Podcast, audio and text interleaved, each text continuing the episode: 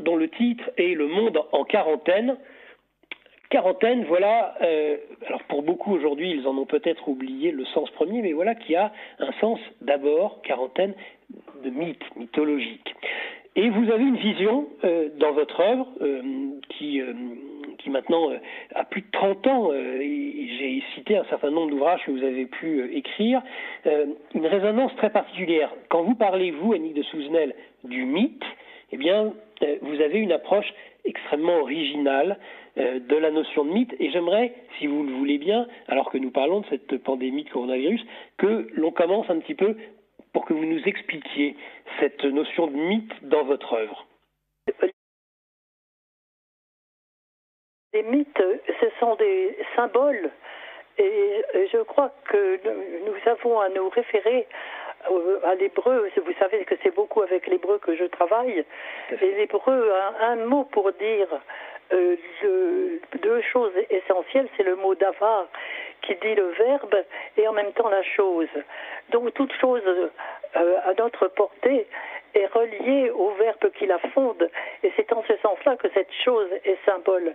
Et c'est, les mythes sont donc les récits symboliques de, des récits ontologiques qui nous sont comptés dans les livres sacrés. Voilà ce que je peux dire de, des mythes.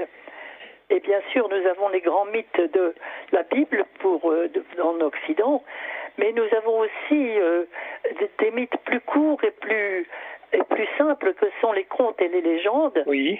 Euh, qui ont leur sacralité aussi. Ce qui m'a valu l'année dernière de, de parler de, des Gilets jaunes, de faire une méditation sur les Gilets jaunes et le petit pousset. Parlez-nous-en, Annick de Souzenel. De cette oui, parce que euh, les gilets jaunes, ils étaient comme le petit pousset, papa et maman ne pouvaient plus leur donner à manger. Alors ils étaient inquiets, et voilà. Donc vous voyez tous ces, tous ces, euh, ces contes, comme le petit pousset, comme Peau comme la belle au bois dormant, ce, ce sont euh, des mythes tout à fait extraordinaires, magnifiques. Euh, dans la Bible, euh, quels sont les mythes, d'après vous, qui nous parlent le mieux de la situation actuelle de pandémie du coronavirus?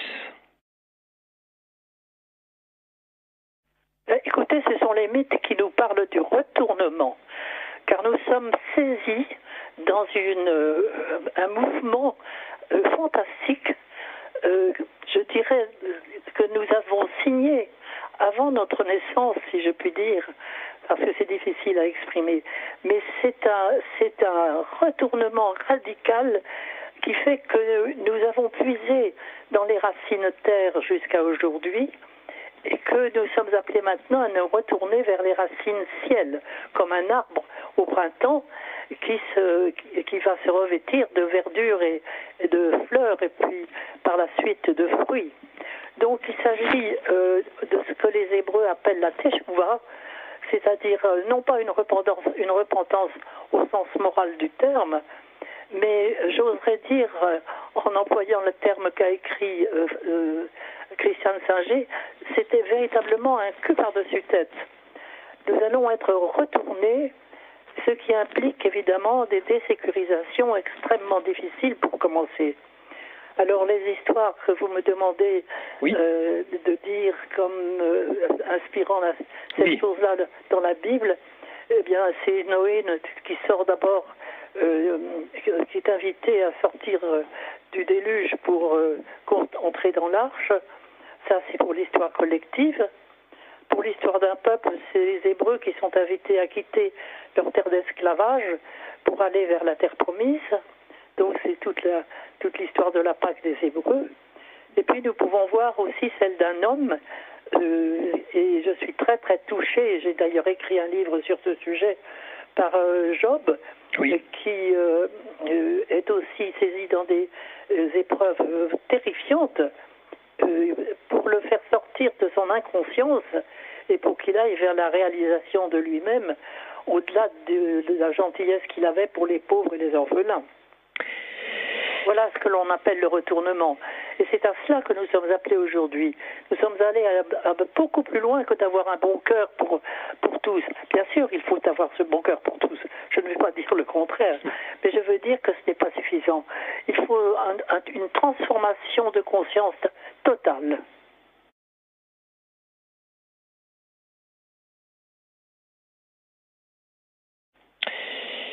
Euh, cette transformation de conscience, on voit combien elle est difficile aujourd'hui euh, à accepter euh, par un grand nombre de grandes institutions qui refusent justement cette évolution, il me semble, dans la maladie et dans son traitement.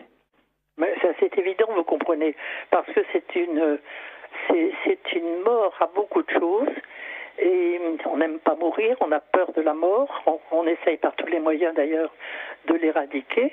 Euh, on a même peur aussi beaucoup de la souffrance. Or, souvenez-vous qu'il ne peut pas y avoir de naissance sans souffrance.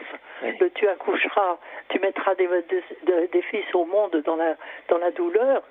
C'est la parole même du Seigneur adressée à Adam qui vient de prendre le fruit de l'arbre de la connaissance alors qu'il n'avait pas à le prendre dans les conditions dans lesquelles ça s'est fait. Donc vous voyez, nous pouvons dire que la, souffrance fait partie des naissances. Et je crois que c'est une naissance extraordinaire que nous commençons de faire, mais nous sommes saisis dans les douleurs de cet accouchement. Dans votre œuvre, il y a quelque chose qui la traverse depuis déjà euh, plusieurs années, euh, un, avertissement et une certitude. Un avertissement d'abord. Plusieurs fois j'ai lu sous votre plume, vous écriviez Nous allons être arrêtés par rapport aux manipulations euh, génétiques. Alors, sans aller dans la polémique de l'origine du coronavirus. Est-ce que vous avez, et de nombreux auditeurs de Radio Courtoisie m'ont posé la question déjà lors de ma dernière émission sur ce sujet, est-ce que vous avez l'impression que cet avertissement qui, est sous votre plume dans plusieurs de vos ouvrages, quand vous dites nous allons être arrêtés, est-ce que ça y est, d'après vous, on y est? On est arrêté par cette pandémie. Oui, nous sommes exactement dans ce que vous appelez cet empêchement. Je vais même reprendre ce, terme, euh, puisque euh, à la fin du troisième chapitre de la Genèse, lorsque Dieu parle euh, à Adam qui vient de prendre le fruit, le faux fruit, il lui dit Voici, Adam est devenu capable du un à cause du fruit de l'arbre de la connaissance qu'il vient de prendre, empêchons-le maintenant d'aller plus loin, qu'il prenne aussi du fruit de l'arbre de vie, de peur qu'il ne vive continuellement dans les temps. Empêchons-les. Euh, voilà ce qui est dit. Et c'est exactement ce que, ce que, nous sommes en train de faire. Nous sommes arrivés au 1 par la voie de l'intelligence, et nous sommes arrivés même jusqu'à la bombe atomique. Malheureusement, vous le savez comme moi. Et puis maintenant, nous sommes en train de trafiquer avec euh, l'intelligence artificielle et nous commençons de toucher à l'arbre de vie. Parce que nous voulons éradiquer la mort, et si nous éradiquons la mort, s'il n'y a plus de mort, il n'y a plus de vie, parce que la mort n'est pas le contraire de la vie, elle fait partie de la vie. Ce sont des mutations successives que nous avons à faire et euh, si nous sommes empêchés c'est la mort. Alors la mort définitive, là. Donc nous sommes empêchés. Et c'est exactement ce qui se passe aujourd'hui, où nous sommes à la limite de ce qui est dit dans la Bible. Nous commençons à toucher à l'arbre de vie. Alors arrive cette maladie.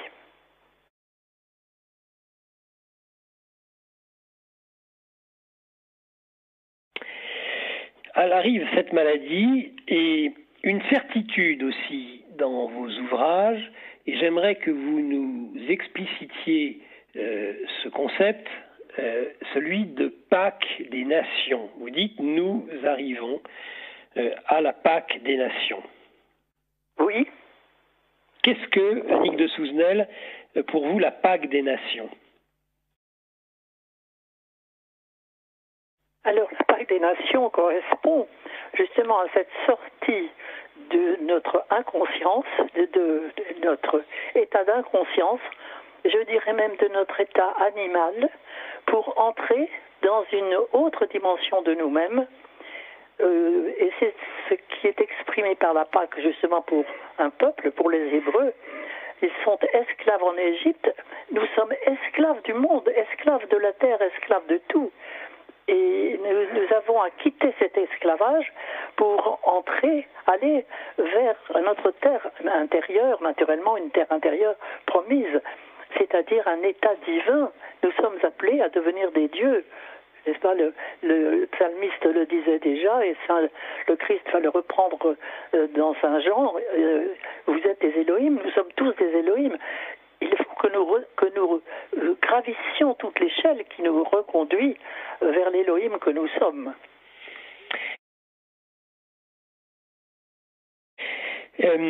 Une question euh, sur euh, le confinement maintenant, parce qu'il y a un certain paradoxe, euh, et, je trouve que ce paradoxe, vous l'explicitez dans les dix plaies de l'âme, les dix plaies d'Égypte et la sortie d'Égypte. Ce confinement, c'est la possibilité, comme vous l'avez dit, d'aller vers soi, mais en même temps ce confinement, il fait penser peut-être aussi un peu à ce pharaon euh, qui veut empêcher finalement euh, le peuple hébreu euh, de sortir d'Égypte. Comment vous interprétez aujourd'hui, au regard du mythe, le confinement actuel de la moitié de l'humanité La moitié de l'humanité est confinée? Eh bien, je crois que vous avez tout à fait raison en évoquant euh, deux choses. La première, c'est l'invitation que fait Dieu à Abraham de l'air, l'érave, quitte, va euh, et, va vers toi. C'est-à-dire, euh, retourne-toi à l'intérieur de toi pour aller vers les valeurs profondes qui sont les tiennes, mais que, qui ont été refoulées à l'intérieur de toi. Donc, retourne-toi. On, on retrouve ce retournement. Et puis ce que vous évoquez de l'histoire des Hébreux, euh, qui sont saisis dans des plaies terrifiantes avant leur Pâques, et euh, après chacune des plaies, le pharaon, euh, excédé de la présence de, ces, plaies qui leur arrivent et qu'il sent bien, dont il sent bien que ce sont les Hébreux qui en sont l'auteur, veut les mettre dehors et au dernier moment, Dieu durcit le cœur de Pharaon. Voilà. Une fois, deux fois, trois fois, neuf fois, Dieu durcit le, le, le, cœur de Pharaon. Ce ne sera qu'à la dixième plaie qu'il acceptera enfin de les laisser partir. Et puis, euh, il enverra son armée à leur poursuite pour essayer de les ramener, même tellement il a peur. Et en fait, c'est parce que les Hébreux n'étaient pas prêts à faire la Pâque. Parce que la traversée du désert est quelque chose de terriblement difficile. Et s'ils étaient partis après la première plaie, ils seraient tous morts dans le désert.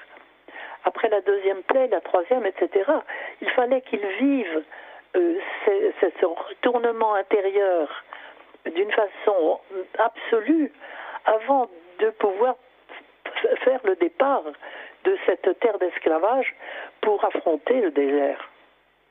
Car le désert, midbar en hébreu, on retrouve euh, la racine que je vous disais tout à l'heure, euh, c'est ce qui, vient du verbe. Dans le désert, on ne peut se nourrir que de ce qui vient du verbe. On ne, se, nourrit plus des choses du monde, on se nourrit des choses qui viennent du verbe. Donc, nous sommes en, en, lien, en relation directe avec le verbe fondateur.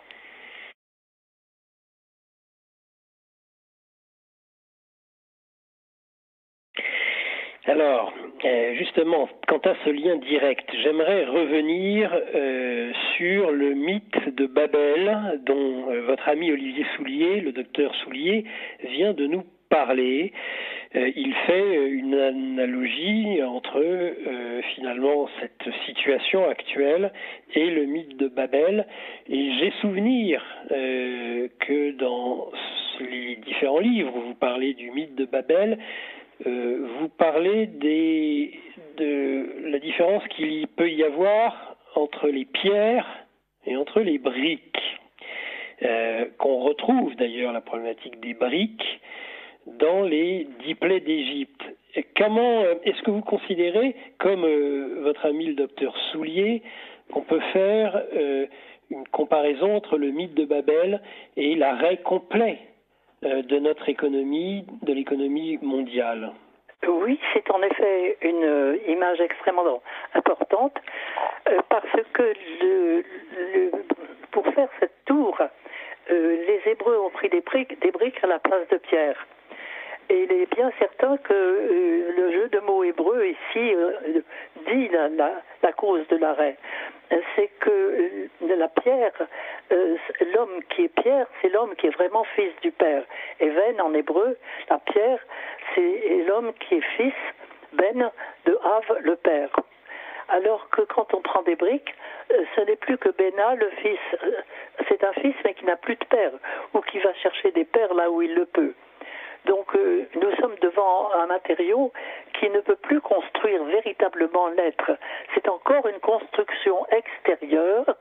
Ça signifie, le tour de Babel signifie toutes nos constructions extérieures, nos recherches technologiques remarquablement intéressantes, intelligentes, mais qui ne peuvent pas mener à Dieu.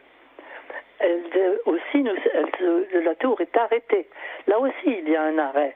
Voyez-vous, toutes ces mythes le disent. Il y a un arrêt, nous sommes arrêtés. Et nous sommes arrêtés par cette, euh, cette, maladie dont j'aimerais tout de même parler, si vous le permettez. Bien sûr.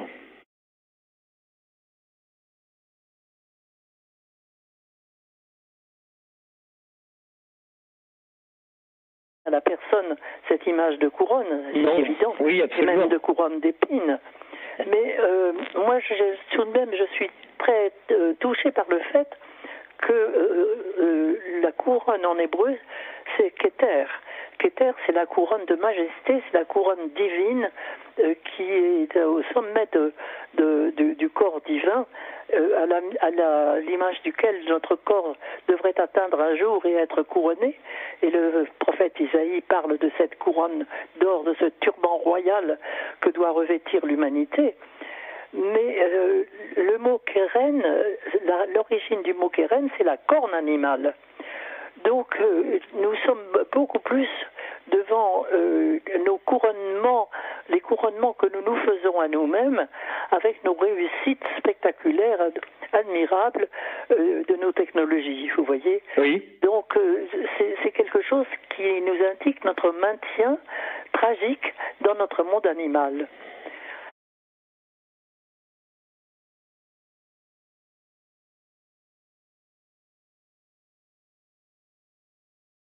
Le Covid-19, à mon avis, est beaucoup plus intéressant. Parce que Kavet, en hébreu, c'est la puissance, la gloire. C'est un mot qui a pour valeur 26 et qui est le même nombre que le nombre du, du, du saint nom du Seigneur, imprononçable en hébreu, Yodévavé, qui est Adonai, si vous voulez, et qui a pour aussi valeur 26.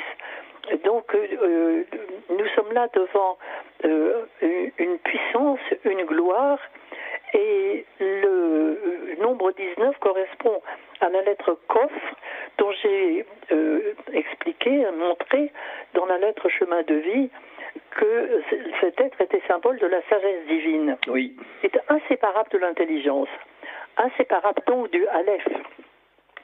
Et le Aleph est le premier nom la première lettre du nom d'Adam. Euh, Adam, c'est Aleph, justement cette, cette euh, intelligence divine euh, qui fait battre le, le cœur du le, le, sang, parce que d'âme c'est le sang. C'est ça. C'est, ce, ce, ce, Dieu dans l'intelligence divine qui fait battre le cœur d'Adam. oui. Et en fait, c'est c'est ce cœur-là c'est ce, cette force-là qui fait battre le cœur. mais Adam est en exil. Adam est en exil et c'est comme si euh, le Aleph disparaissait. Or, à sa naissance, le globule rouge de l'enfant est totalement dénoyauté. C'est comme si le Aleph disparaissait de Adam et était remplacé par un petit yod, une petite semence, une semence du Aleph, mais une semence qui euh, reste à l'état de semence, qui ne germe pas, qui est totalement, apparemment stérile. Et ce petit iode est soufflé par euh, l'Esprit Saint à sa mesure, et il joue avec le fer du globule rouge. Et c'est intéressant parce que le fer occupe la 26e place justement aussi euh, dans l'ordre atomique. Ils exercent, tous deux une fonction pneumatique qui fait battre le cœur en faisant vibrer, aussi chaque cellule du corps. Voyez-vous, c'est quelque chose de très amenuisé.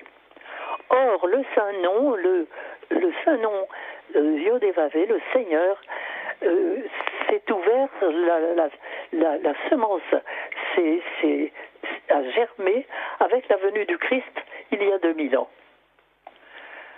Et c'est un moment qui, qui a paru peut-être euh, extrêmement local, mais qui s'est étendu sur toute la Terre. Et euh, c'est comme si le Fils avait repris euh, de la vigueur, repris la vie, et aujourd'hui, c'est Elohim, c'est le Père qui revient dans le sang, comme si, le, globule rouge du sang retrouvait sa vigueur avec euh, le Aleph, parce que c'est quelque chose comme s'il retrouvait son noyau, comme si le globule rouge retrouvait son noyau. Il ne trouve que du fer, je veux dire, dans le sang. Et euh, lorsque le globule rouge retrouve son noyau, lorsque le Aleph vient réhabiter le nom d'Adam, il arrive avec une puissance de l'Esprit Saint, une puissance respiratoire euh, n'a pas prise sur le, fer le fer aurait dû se transformer en argent, comme le dit euh, le prophète Ilazaï. Il aurait dû y avoir depuis 2000 ans une mutation, une, une, une transmutation de, du fer en argent euh, pour recevoir le Aleph qui arrive aujourd'hui. Et le Aleph aujourd'hui ne trouve que du fer dans le sang.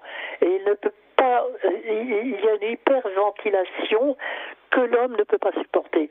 Et en fait, moi j'ai l'impression que cette maladie atteint beaucoup l'homme par une hyperventilation qu'il ne peut supporter que par, au contraire, un virus qui vient le manger par l'intérieur et qui l'empêche de respirer. C'est quelque chose qui, qui m'habite profondément, profondément. Et que... Eh bien, écoutez, merci beaucoup, Pour cet éclairage et quelle chance nous avons.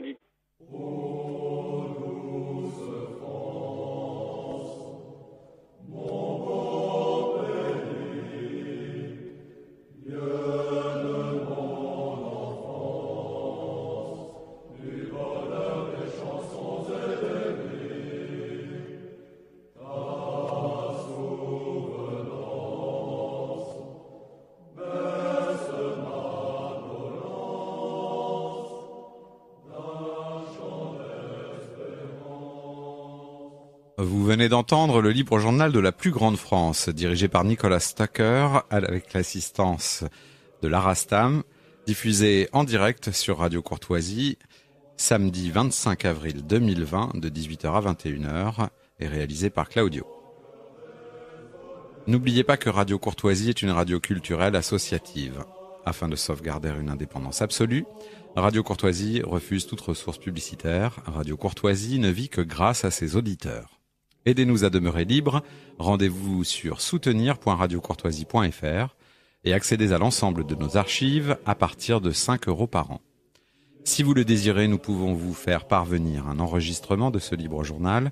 Commandez le CD-ROM pour le prix franc de port de 9 euros ou 6 euros seulement si vous êtes adhérent de notre association. Je vous rappelle notre adresse Radio Courtoisie 61 boulevard Murat 75 016 Paris.